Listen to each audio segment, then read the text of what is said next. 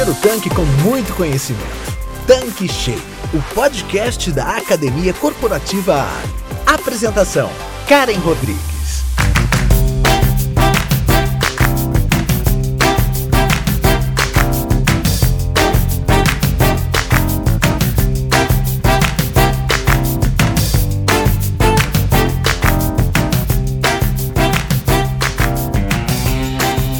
Olá, tudo bem com você? Seja bem-vindo, seja bem-vinda aqui no nosso canal Tanque Cheio, o podcast da Academia Corporativa Ali.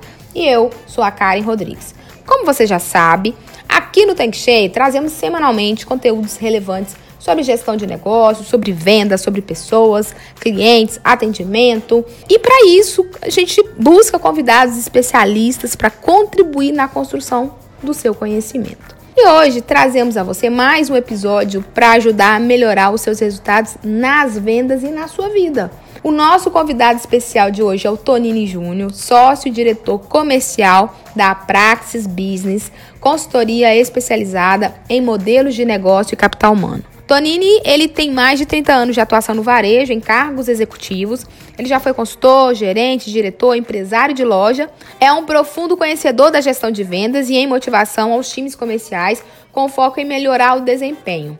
Com esse convidado master, com certeza nosso podcast será um sucesso, pois o tema de hoje é sobre protagonismo. Então, bora começar o nosso conteúdo. Olá, Toninho, que saudade, viu? Tudo bem? Seja bem-vindo mais uma vez aqui na nossa bancada e obrigada por aceitar o nosso convite.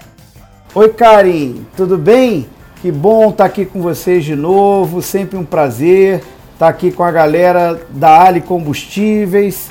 Prazer muito grande poder estar aqui novamente com vocês nesse episódio do Tanque Cheio que aliás, maravilhoso, né? Esse projeto é demais, é sempre bom estar tá aqui participando e escutando, né? O que, que vocês estão fazendo, porque realmente é sensacional. Parabéns, hein, Karen? Muito bacana. Espero poder estar tá contribuindo de alguma maneira aqui com vocês, compartilhando um pouquinho de conhecimento aqui, né? Conhecimento par, prático, atualizado e relevante aqui com a Praxis Business, que a gente se orgulha tanto de estar aqui com vocês. Obrigado, brigadão pelo convite. Vamos nessa!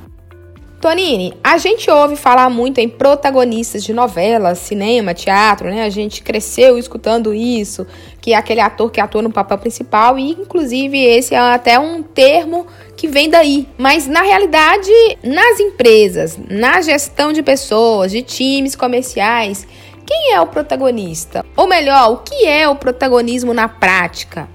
Boa, Karen!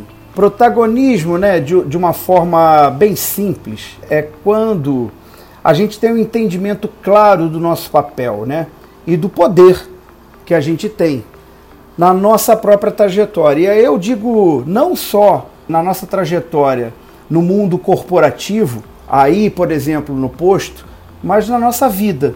E o efeito que isso tem nos resultados que você quer na sua vida profissional como na sua vida pessoal. E aí a gente pode estar falando de venda, pode estar falando de um objetivo que você tenha dentro da sua casa, junto à sua família, algo que você quer. É o quanto que de fato você chama para si a sua responsabilidade, você abraça suas causas. Tem gente que de fato quer chegar a um monte de lugar, mas coloca muito a responsabilidade nas pessoas para que isso aconteça. E tem gente que não. Independente se alguém vai te ajudar ou não vai te ajudar, tem gente que chama para si essa responsabilidade e vai correr atrás de chegar aonde idealizou estar. Isso é protagonismo. Isso é há quem chame de accountability, né? Um nome bonito, mas é e nada mais é do que chamar para si a responsabilidade, ser o dono do seu próprio destino. Isso é protagonismo, Karen. É disso que a gente está falando hoje e é um pouco mais sobre isso que eu quero falar. Excelente, Tonini. Então quer dizer que para sermos protagonistas é preciso compreender nosso papel na nossa trajetória profissional, que é essencial no alcance dos resultados. E ser responsável é assumir o controle, né? Ser protagonista de sua vida, saindo da famosa zona de conforto. Ok. Agora, dá um exemplo pra gente, bem contextualizado na realidade dos postos, pegando esse link com o protagonismo. Isso, Karen, é isso aí. Pois a atitude de chamar para si a responsabilidade das nossas decisões vai nos permitir assumir a ação diante das incertezas e a buscar também soluções dos problemas e a coragem para superar esses desafios. Por isso que eu acredito muito no seguinte: se você tem claro quais são seus sonhos, eu chamo de sonho, cada um pode chamar como quiser, meta, propósito, objetivo. Se você tem claro onde você quer chegar, talvez é isso que vai te ajudar a transpor esses obstáculos no dia a dia. E talvez terceirizar menos as culpas ou a transpor mais fácil os obstáculos. Vou dar um exemplo aqui de pessoas que agem dessa maneira e talvez depois pensarmos dentro do posto de gasolina, tá? Mas certa vez eu tive a chance de dividir o palco com a Luísa Helena Trajano num evento em um cliente em comum. Ela é membro do conselho desse cliente, da Óticas Carol, e eu estava fazendo uma palestra para eles nesse mesmo evento, numa convenção de franqueados. E eu tive o prazer de ouvi-la falar uma coisa que me chamou a atenção, tanto que eu sei de cabeça aqui o que ela falou. Você deve ser protagonista da sua própria história. Precisamos lutar contra a postura de espectador. Sentimento de meu destino pertence ao outro. E aí ela até falou na época, e eu vou ser fiel à história da época, né? Quando ela contou essa história, ela falou: "Você me permita, eu não quero falar de política, mas só uma coisa. Eu podia estar aqui falando mal da Dilma, porque na época era Dilma, né? Eu podia estar aqui falando mal da Dilma, mas não vou falar. Sabe por quê? Porque não é a Dilma que paga minhas contas e nem os boletos que eu preciso pagar na minha empresa. Se eu compro certo ou errado, o problema é meu, não é da Dilma. Se eu, por exemplo, precifico certo ou errado o meu produto, o problema é meu, não é da Dilma. Se eu contrato certo ou contrato errado as pessoas aqui para minha empresa, o problema é meu, não é da Dilma. Gente, isso é ser protagonista. Porque a empresa é dela, o posto de gasolina é seu. Tem coisas que ela falou lá que a gente às vezes que comete alguns erros que ela também falou que às vezes é ela que comete. E não é um problema do governo. Alguns podem até ser, foi o que ela falou. Ele podia ter ajudado? Podia, mas não ajudou.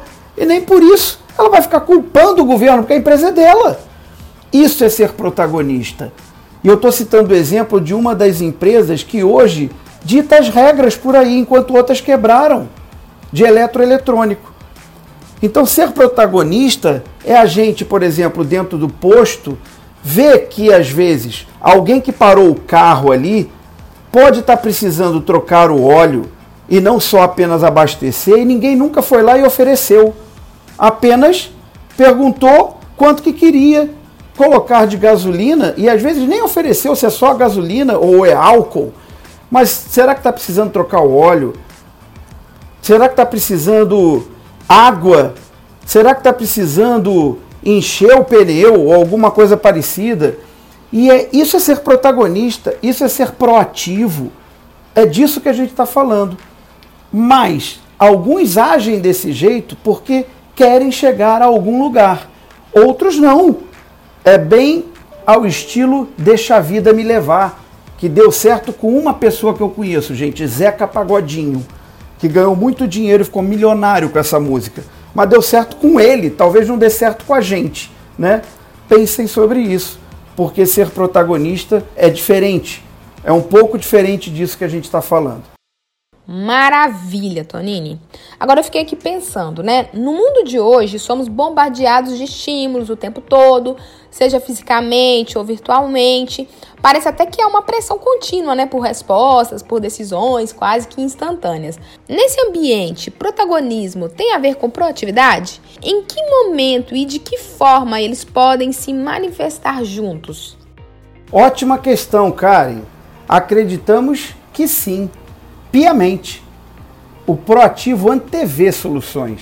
Ele vai testar, buscar informações e tem senso de urgência. O proativo sabe que entre o estímulo e a resposta há a liberdade de escolha. Então ele utiliza sua autoconsciência, sua imaginação, consciência e vontade independente para dar a sua melhor resposta aos estímulos, mesmo que seja em fração de segundo. Entendo que também são comportamentos de um protagonista. Essa proatividade, né? A diferença é que o proativo, ele é aquele que age antes da situação ocorrer. E o protagonista age sempre. Ele vai planejar as situações pela, pelas quais né, quer e pode se envolver. Compreende, analisa e decide. Essa é a diferença do proativo e do protagonista. E é isso que de fato a gente vai começar a entender que vai estar tá fazendo a diferença dos meninos dos homens, separar as meninas das mulheres. A gente vai chegar a uma conclusão que cada vez mais o que vem fazendo a diferença não são as competências técnicas das pessoas. A gente está entrando aqui no nosso momento do bate-papo para falar das competências comportamentais. Protagonismo é uma delas. Há quem seja protagonista, chame para si, como a gente está falando aqui o tempo todo, a responsabilidade. Há quem não, há quem sempre vai estar tá procurando um culpado. Há aqueles que são proativos, há aqueles que não, que vão sempre esperar ser reativos. Primeiro deixa acontecer para tentar depois reagir. Nos dias de hoje não dá. A gente precisa ser mais proativo, agir antes da coisa acontecer, antever as situações, porque não está dando tempo. Né? A gente precisa ser muito rápido para superar as expectativas do cliente. Eu não posso esperar ele me perguntar se eu posso ver o óleo para ele. Eu tenho que antever a situação antes dele me perguntar, oferecer. Isso para tudo, porque é assim que a gente vai superando as expectativas dos clientes, né? É assim que você vai crescer na tua carreira. Se você tomar as rédeas da situação, aqueles que são reativos são os que estão ficando para trás. E os proativos é que quem está conquistando espaço no mundo corporativo. Pensa nisso. Bacana, Tonini, muita coisa profunda e interessante, né? Mas nesse mundo veloz, com mudanças e transformações frequentes, passamos por situações complexas e ambíguas. E às vezes nos vemos assim entre né, a cruz e a espada. Nesse contexto, é, ser capaz de trabalhar com um protagonista e também agir proativamente diante das situações pode representar um diferencial competitivo para os times comerciais? É, Karen. Nesse mundo, principalmente pós-pandemia, ser capaz de trabalhar como protagonista e também de agir proativamente diante das situações pode representar sim um grande diferencial competitivo. E não só para o time de vendas, para todo mundo. Afinal, o mercado de trabalho está muito concorrido e exigindo muito das pessoas. As habilidades socioemocionais, elas são fundamentais. Foi o que a gente estava conversando anteriormente. Não basta apenas a gente ter habilidades técnicas para desempenhar bem a nossa função e ter uma ascensão na nossa carreira. A gente também tem que desenvolver essas habilidades socioemocionais mas o grande ponto aqui é como fazer para a gente tornar isso fácil no nosso dia a dia, né? Quais são as atitudes que devemos tomar? O que, que eu devo mudar nos meus comportamentos para ser um líder, por exemplo, que possa influenciar meus liderados a fazer o que precisa ser feito? Percebe que, principalmente depois ou durante a pandemia, isso foi um grande desafio as pessoas todas estavam receosas do que ia acontecer, do que a gente podia estar vivendo, quando que isso ia acabar.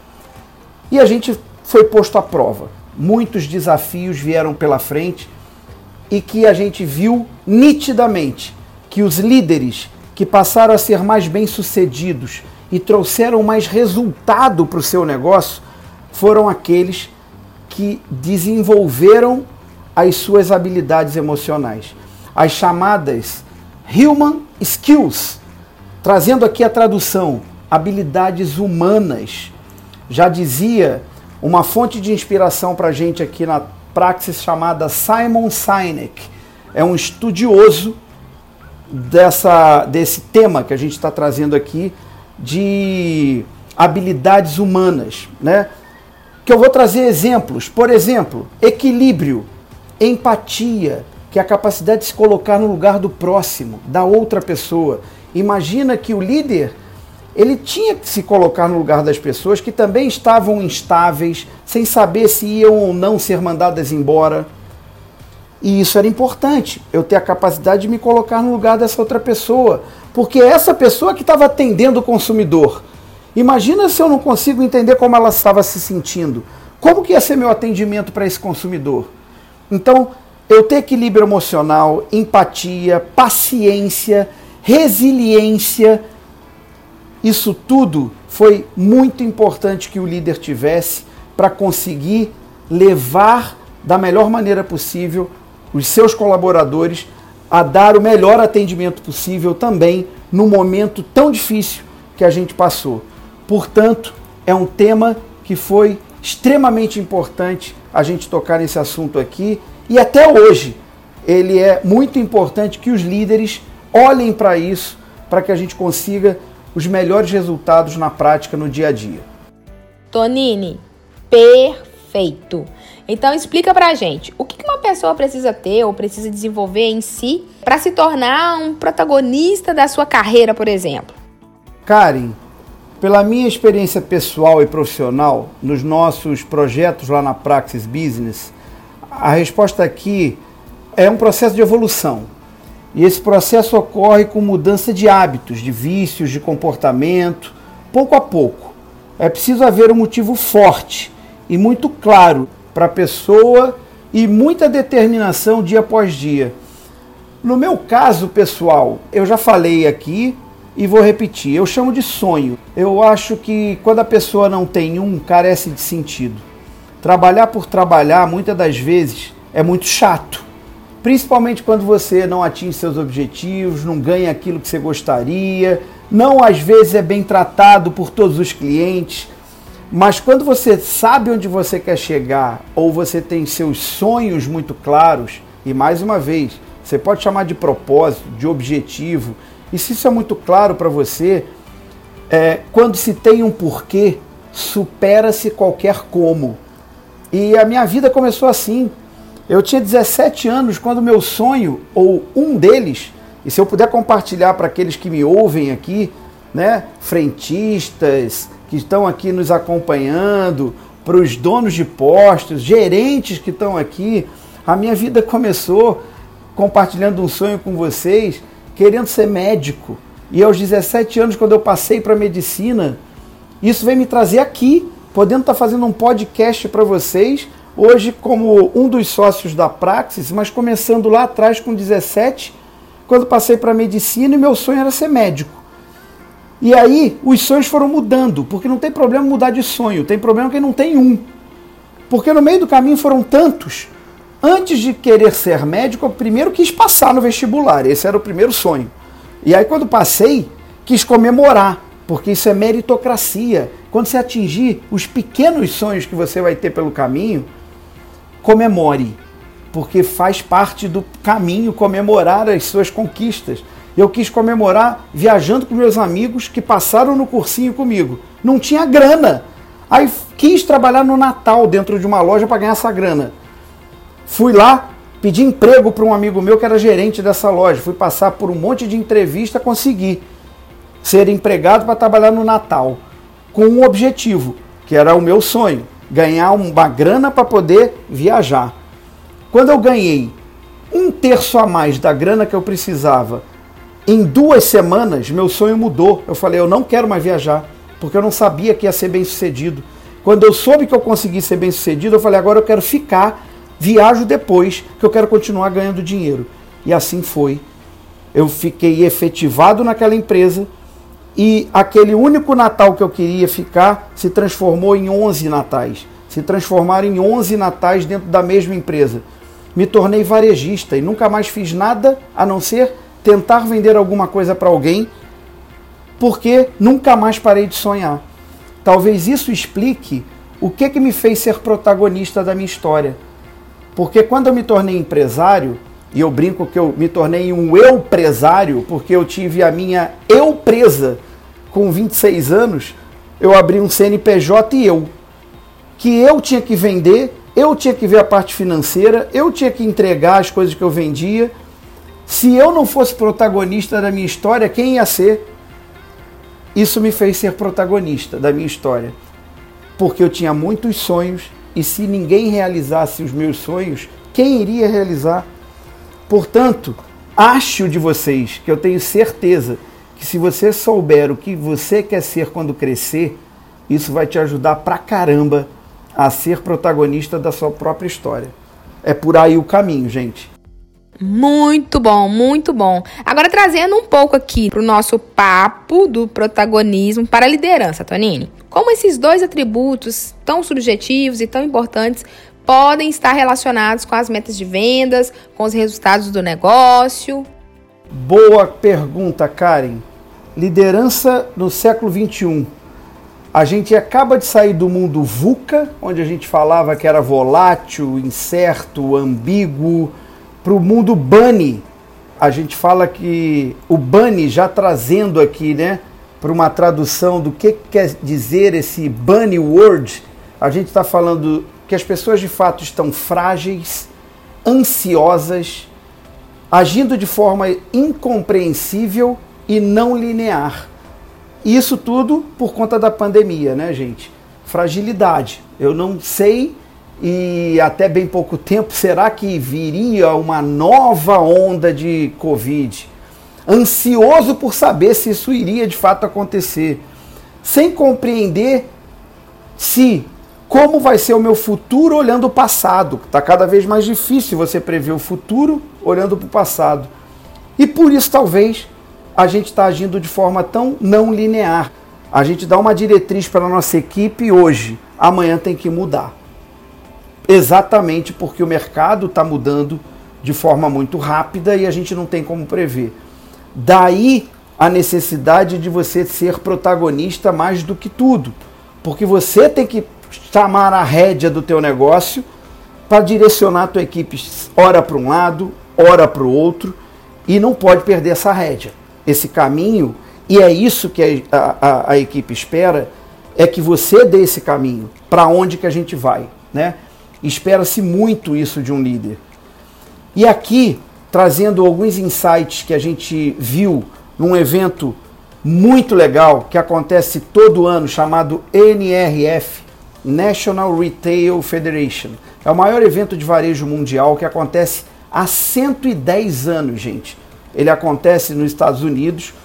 É o maior evento de varejo mundial, que obviamente no ano passado ele não aconteceu, foi online por conta da Covid, e ele voltou presencial nesse ano. E eu tive de novo o privilégio de estar lá. Foi minha oitava edição e eu tive o privilégio de acompanhar e são várias palestras durante três dias. E a gente teve lá, e o que acontece? Várias palestras de CEOs de várias empresas discutindo estratégias e o que, que os levou a terem resultados assim extraordinários. E nada melhor do que você entender as estratégias que esses líderes mundiais e globais estão fazendo para obterem esses resultados fantásticos e níveis de engajamento que vocês gostariam de ter junto às suas equipes para obter esses resultados.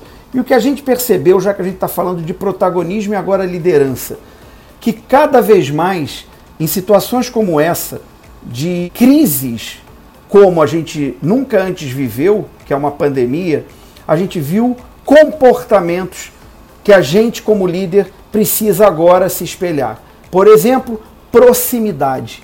A gente nunca viu tanto esses líderes se aproximarem das suas equipes. Então, eles de fato se tornaram visíveis, saíram dos seus escritórios e foram para próximo das suas equipes. Uma coisa que eu escutei lá muito legal do CEO de uma empresa chamada Tiwi, uma empresa global já do mundo dos pet shops, e ele falou o seguinte: eu passei a me conectar com os meus liderados com empatia e liderar com, com paixão. E aí ele deu a diferença disso. Conectar com empatia é conseguir entender, me colocar no lugar dos meus liderados. E liderar com compaixão, compaixão é a atitude de ajudar. Eu achei isso demais. Ele falou: de nada adianta eu só apenas me colocar no lugar da pessoa, se eu não dou um passo além, que é tirar aquela pessoa do lugar onde ela está. É a atitude de ajudar. Isso é compaixão. Então, olha, duas grandes lições que eu tive lá proximidade. Quanto mais for pior a crise, mais próximo você tem que estar dos liderados. E agir do jeito que aquele outro CEO falou. Entender e se colocar no lugar dos liderados e agir com compaixão, que é a atitude de tirá-lo de uma situação ruim e de fato levá-lo para uma situação melhor. Então, quantas vezes a gente num posto já não teve oportunidade de agir dessa forma. Me colocar no lugar daquele frentista para entender de fato por que, que ele está assim ou agindo daquele jeito. E aí sim agir com compaixão, tirar ele daquela situação para de fato levar ele para uma situação melhor, que possa fazer com que ele produza mais e com isso ajude você a ganhar mais dinheiro, a fazer o cliente ficar mais feliz por um atendimento melhor que ele possa dar. Fez sentido para vocês? Porque é isso que me faz o dia inteiro pensar em como que eu posso ser um líder melhor aqui na Praxis, para fazer com que os meus colaboradores também possam agir de forma melhor em qualquer contato que ele tenha com algum consumidor que a gente interaja no nosso dia a dia. Então, quanto mais a gente estiver próximo, conectando com empatia e liderando com compaixão, talvez a gente consiga resultados melhores. Show, Tonini! Agora, falando em hábitos, eu vi um vídeo do Leandro Carnal sobre mudança de hábitos. Ele fala que o cérebro humano, historicamente, foi treinado por comodismo, para a falta de ação, desde lá da idade da pedra. Como podemos mudar esse ciclo vicioso e mandar ao nosso cérebro a mensagem de que nós somos os protagonistas da nossa vida e, sendo assim, que nós podemos fazer melhores escolhas e tomar melhores atitudes? É assim, tem uma pesquisadora americana, a Susan Dave, ela é autora de um livro que chama Agilidade Emocional. Ela tem uma frase que diz: Ninguém jamais chegou a qualquer lugar importante ficando na sua zona de conforto. Desconforto é o preço que se paga por uma vida significativa. Acho que essa frase já explica muita coisa. Primeiro, só para entender aqui, acho legal explicar agilidade emocional. A gente escuta falar muito de agilidade emocional e inteligência emocional. De uma forma simples aqui, inteligência emocional significa você ter grau de consciência daquilo que você não tem, por exemplo, como uma competência. E a gente sabe que a gente não é competente em tudo. Eu não tenho várias competências, que eu gostaria até de ter, mas não tenho. Isso é inteligência emocional. Eu tenho grau de consciência daquilo que eu não sou bom. Agilidade emocional. Qual é a diferença? É levanta, sacode a poeira e dá volta por cima. Não adianta ficar se lamentando. Você tem alguns caminhos aqui. Um, se eu já sei que não sou bom, vai atrás de melhorar. Vai tentar se desenvolver. Dois, vai pedir ajuda. Vai colar com alguém que é melhor do que você. O que não dá é sentar e começar a chorar. Não temos tempo para isso. É levanta, sacode a poeira e dá a volta por cima. A Susan Dave é muito feliz quando ela fala que desconforto é o preço que se paga por uma vida significativa. Faça alguma coisa para sair da sua zona de conforto. Por isso eu volto ao ponto que a gente já conversou. Quem tem um porquê supera qualquer como. Se você tem um algo muito maior, que você não abre mão de conquistar, é isso que vai te levar a sair da zona de conforto. O Tonini, quando queria, porque queria passar no vestibular para medicina, fez o Tonini ficar noites sem dormir estudando, porque eu queria passar. Quando o Tonini queria, porque queria, ir viajar com os amigos dele para comemorar ter passado no vestibular para medicina, mas não tinha grana para ir, fez o Tonini pedir emprego. E fui pedir emprego até conseguir o um emprego. fui trabalhar como vendedor extranatal, que é assim que aqui no Rio de Janeiro a gente chama, extranatal, com 2x, hein, gente? Aqui no Rio é com 2x, extranatal. Por quê? Porque eu não queria deixar de ir. Isso me tirou da zona de conforto. Mas depende o que, que você quer ser quando crescer. Lembra que a gente falou sobre isso? Então, é isso que você precisa ter na tua vida para se desafiar. Tirar você da zona de conforto. É o que, que você quer ser quando crescer. Tonini, é show demais bater papo com você, né? Se deixar, a gente passa o dia aqui conversando. São insights muito bons e eu tenho certeza que o pessoal tá adorando. Então, Tonini, mas ainda assim, fico pensando que às vezes a gente percebe que a pessoa sabe exatamente o que tem que mudar, o que precisa mudar, mas não consegue. Né? Isso acho que talvez é a angústia de muita gente. Como que podemos então ajudar né, essa pessoa a treinar a mente para essa mudança? Como um gestor pode desenvolver um vendedor nesse sentido? Certo, Karen. Vamos lá. Esse que é o grande barato para mim hoje de um líder. É de fato ajudar as pessoas a conseguirem fazer aquilo que elas precisam fazer. Eu acho que são três desafios aqui, degrau de desafios de um líder. Vamos a eles aqui. Primeiro deles, eu acho que é saber fazer. Então a primeira coisa que eu acho que um líder tem que entender que é muito bom um liderado entender que quando ele precisar de um líder, aquele líder sabe fazer aquilo que ele está exigindo que o liderado faça. Então, saber fazer é muito bom. Que o liderado saiba que aquele líder sabe fazer. Só que entenda que já não é mais seu papel. Seu papel é sobe um degrau. Se você já sabe fazer, se concentra num segundo degrau, que é fazer saber. Fazer saber. Se você já sabe fazer, vai para o segundo, que é saber fazer. Que, que significa isso? transferência de know-how, ensine as pessoas a fazer. Esse é o segundo degrau de desafio de um líder. Fazer as pessoas saberem fazer aquilo que precisa ser feito. Capacite as pessoas, treine as pessoas. Quem é insubstituível é impromovível. Vou repetir: quem é insubstituível é impromovível. Se você que é dono de posto quer ter mais mil postos, você precisa ter gente para estar em outros postos. Treine pessoas para estarem abrindo para vocês. Se você é frentista, quer ser gerente, cole com teu gerente para você ser gerente amanhã. E assim vai.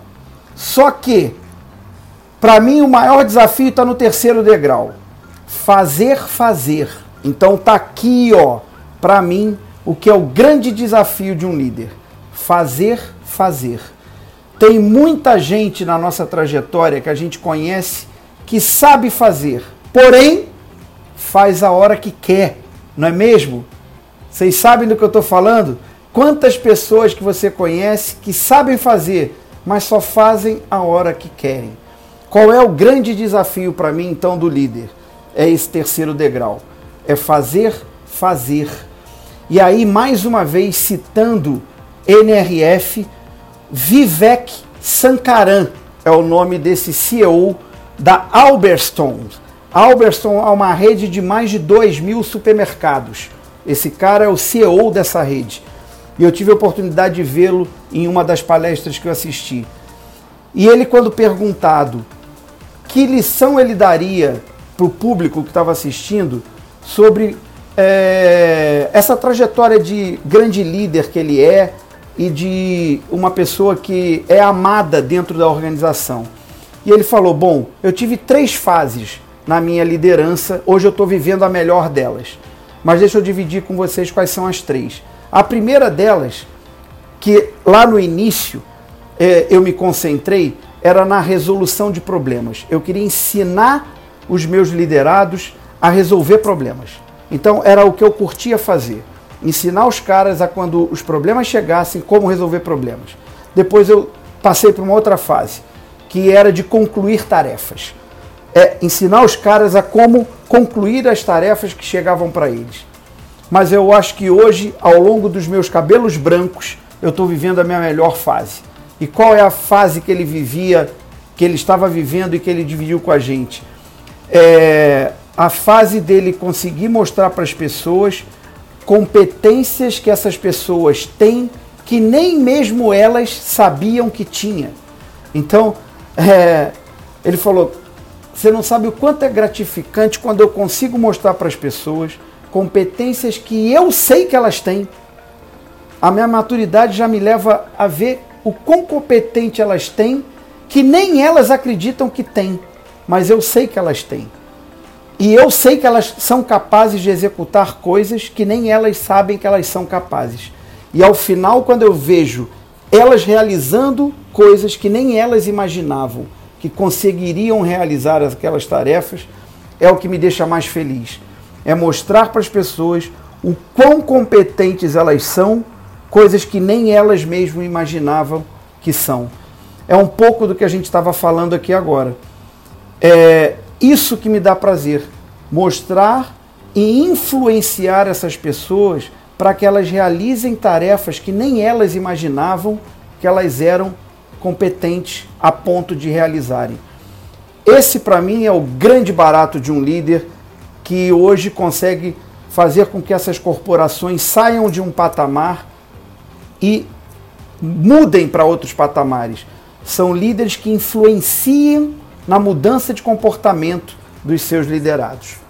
É isso, Karen. Essa, para mim, é, é hoje o, uma grande lição que eu tive lá. Muito bem. Então, dá um exemplo aqui para o pessoal que está nos ouvindo. Como seria um atendimento a um cliente do posto Ali, né, da nossa rede, feito por um protagonista? Olha, Karen, eu acho que o protagonista, acima de tudo, como a gente falou, é aquele sujeito que tem por trás como comportamento proatividade. Então é aquele que ele também está preocupado não só na realização dos seus próprios sonhos e dos seus objetivos, mas também em satisfazer o seu cliente, né? em entender que a satisfação dos seus clientes é por onde vai levá-lo a satisfazer os seus sonhos, a realizar os seus sonhos. Então, eu seria aquele que me preocuparia em, ao receber um cliente no meu posto, a preocupar desde recebê-lo com um sorriso, a cumprimentá-lo, a me apresentar pelo meu nome, a procurar saber o nome dele, a de fato me preocupar se o carro daquela pessoa precisa ou necessita de tudo que eu posso oferecer naquele posto. Então, não só o abastecimento, como será que a limpeza do veículo eu posso oferecer ali uma limpeza rápido, uma aguinha no para-brisa, calibragem de pneu, óleo, líquido de arrefecimento, né? Alguma coisa que mostrasse de fato que eu estou me preocupando com tudo que faz parte da segurança do carro, da autonomia que ele vai precisar e de forma genuína. E de forma genuína. Esse meu papel deveria ser para todos os atendimentos. O não eu já tenho. Isso é uma prestação de serviço, né? Agora, que de fato fosse genuína e que, em paralelo a isso tudo, isso fosse feito de forma cordial, simpática, que são coisas que eu não tenho como treinar. Como eu treino de simpatia, sorriso, isso me leva mais uma vez agora falar e direcionar minha fala para o dono do posto que está me escutando. São comportamentos que eu já tenho que verificar numa contratação. Porque tem pessoas que são simpáticas e tem pessoas que são antipáticas. E eu não tenho como treinar simpatia e nem tenho como melhorar a antipatia. Mas eu sei que vai fazer muita diferença na hora de ser atendido por alguém simpático em relação a alguém antipático.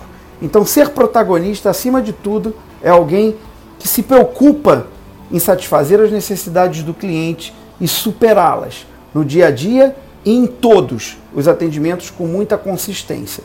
Acho que é por aí, Karen. Tonini, estamos indo para o final do nosso podcast, infelizmente. Eu entendi aqui hoje, nesse nosso bate-papo, que nós somos senhores do nosso destino pela força de bons hábitos, produtivos, cultivando ao longo de repetição, constância de comportamento, correto? Mas fala pra gente, a pessoa que é protagonista na sua vida, ela tende a ser também um pouco egoísta? Você acha isso? Olha, Karen, não necessariamente. A pessoa egoísta é egoísta, mas o protagonismo, quando desenvolvido, ele é algo que leva a pessoa em busca da sua realização individual e também coletiva. É uma premissa do protagonismo. Pensa comigo. Se no posto eu tenho um empresário, um gerente, dez vendedores, se todos agirem com protagonismo, nesse meio profissional todos vão sair ganhando. A coletividade acaba sendo impactada. O Mário Sérgio Cortella, que é uma fonte de inspiração para a gente lá na Praxis, fala uma que eu acho ótimo. Se correr o bicho pega, se ficar o bicho come, mas juntos o bicho foge. Não tenho dúvida que a força do todo ela sempre vai ser maior e melhor do que do individual. Então não significa que eu querer ser protagonista eu sou egoísta, de maneira nenhuma eu tenho como ser protagonista e agir dentro de um contexto de equipe, né? Sem dúvida nenhuma. Mas pense que a gente juntos sempre vai ser mais forte.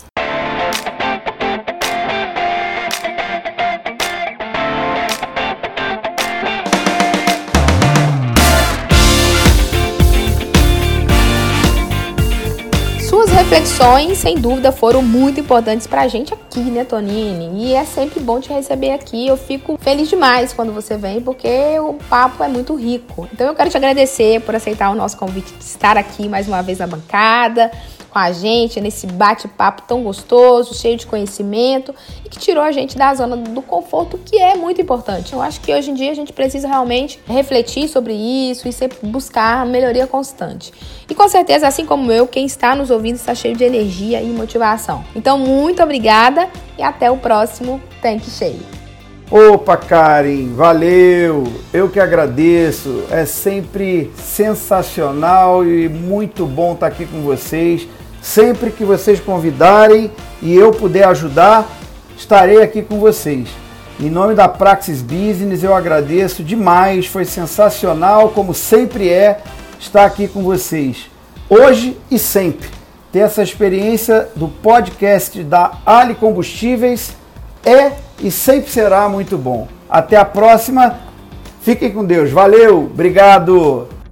Pessoal, por hoje é só. Fico muito feliz de vocês estarem com a gente aqui toda semana. Muito obrigada pela sua audiência. O podcast não para de crescer. Nós já passamos 22 países, quase 3 mil pessoas mensalmente nos ouvindo. Se você também achou o conteúdo bacana, compartilhe com mais pessoas e vamos crescer essa comunidade. Nós estamos aqui buscando fazer o melhor para você, revendedor da Ali, e para você que não é revendedor da Ali, mas está aqui ouvindo, participando e buscando o seu aprimoramento contínuo. Então, gente, até a próxima semana. Tchau, tchau.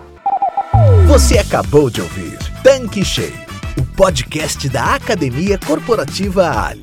Quer encher seu tanque com ainda mais conhecimento? Faça parte do canal do Telegram da Academia Corporativa Ali e receba conteúdos diários relacionados à gestão do seu posto de serviços. Para entrar, basta clicar no endereço que está na descrição deste episódio. E para você que é revendedor Ali, acesse agora o portal da Academia Corporativa. Nele você encontra dezenas de webséries e cursos exclusivos sobre os mais diversos temas para você e toda a sua equipe. Tá esperando o quê? Não fique de fora!